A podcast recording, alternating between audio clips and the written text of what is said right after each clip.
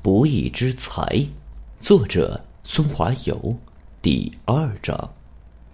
小江一声惊叫，所有的人都放下手中的活儿，纷纷围拢过来。青山急忙走过来，从小江手中拿过公文包，往里一瞧，心顿时扑通扑通的跳起来。公文包里面装着满满的一包钱，一沓沓的，全是崭新的百元大钞。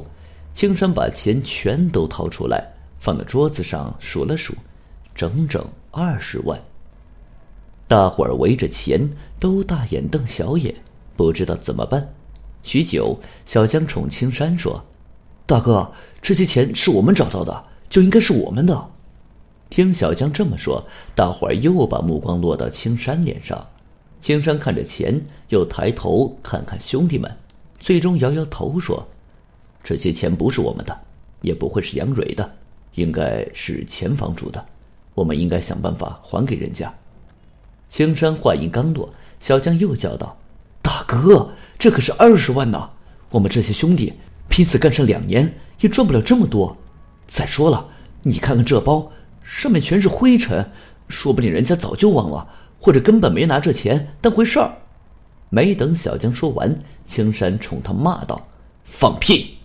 是孩就有娘，是钱就有主，谁都别再废话，明天就想办法把这些钱还给人家。都是从小玩到大的兄弟，都知道青山的脾气。除了小江一脸的不乐意外，其他的人都散开，干自己的活去了。青山再次拿起公文包，里里外外翻看了几遍，发现里面有隔层。他伸手进去一摸，从里面掏出一张字条。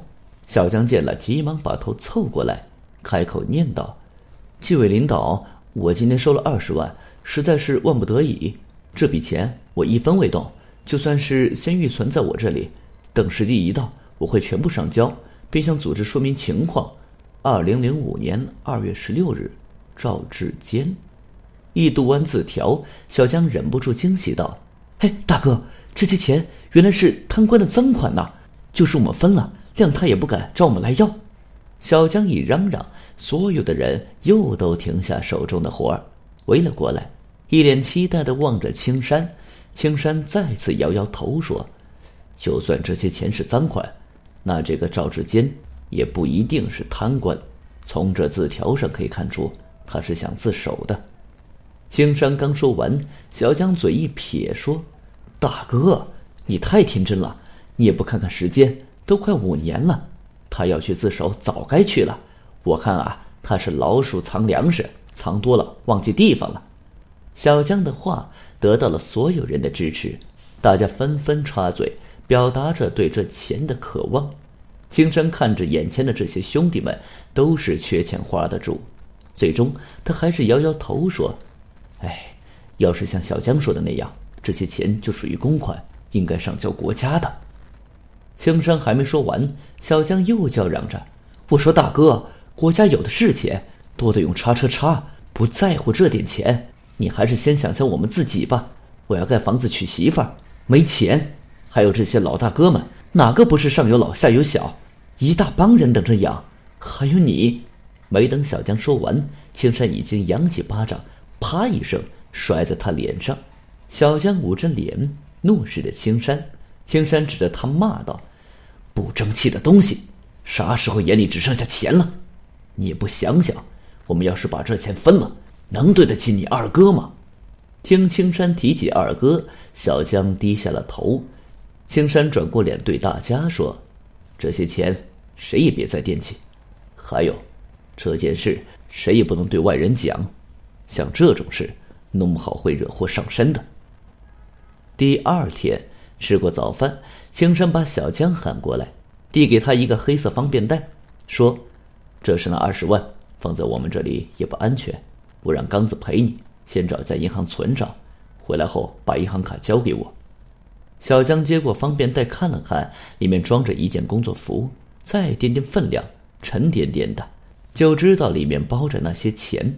青山又把刚子喊过来，这个刚子长得铁塔一般。浑身肌肉疙瘩，这要是遇上劫匪，说不定真能用上。青山向两个人交代了几句，眼看着他们走下楼，他掏出手机拨通了杨蕊的电话。杨蕊很快就赶来了，他一进门就问：“哥，您心急火燎的找我来，到底有什么急事啊？”青山呵呵一笑说：“哎，其实也没什么急事，我就是想问问你，你知道这房子的前房主吗？”杨蕊愣了一下，急忙摇头说：“我跟他不熟，只是在买房子的时候通过中介公司见过几面。”青山挠挠眉毛说：“那你还能联系到他吗？我想跟他见个面。”杨蕊一听，一脸疑惑的问：“哥，你跟他素不相识，找他有什么事？”像这种事，当然不能让杨蕊知道。见青山支支吾吾说不明白，杨蕊更是好奇，趁着他非说明白不可。最后，青山只好说：“妹子，不是哥不愿跟你说，是有些事情知道不如不知道。”青山说的神秘，杨蕊更觉得好奇。他答应青山，一定想办法帮他联系，让他等自己的电话。杨蕊走后不久，青山正忙着拆顶灯，房门突然“砰”一声被撞开，刚子冲进来，喘了几口粗气，说：“大哥，不好了，小江他他带着钱跑了。”听刚子一喊，青山差点从脚手架上掉下来，所有的人都围过来问刚子怎么回事。刚子捶了捶胸口，说了事情的经过。他跟小江提着钱走进一家银行，谁知这家银行很忙，办理业务的人排起了长队。他俩取了号，在等着叫号的时候，小江说要到外面的公厕里方便一下，让他坐在那里等，免得被越了号。小江说完，提着钱就出去了，剩下他坐在那里，越想越觉得事情不对。他急忙跑出银行，冲进公厕里一看。哪里还有小江的影子？刚子说完，青山哆哆嗦嗦的掏出手机，拨打小江的手机。果然，里面传出关机的提示音。青山冲兄弟们吼道：“你们还愣着干啥？还不快去车站码头把那个混小子给我接回来！”本集已经播讲完毕，感谢您的收听，请您多多点赞评论。如果喜欢，请订阅此专辑，谢谢。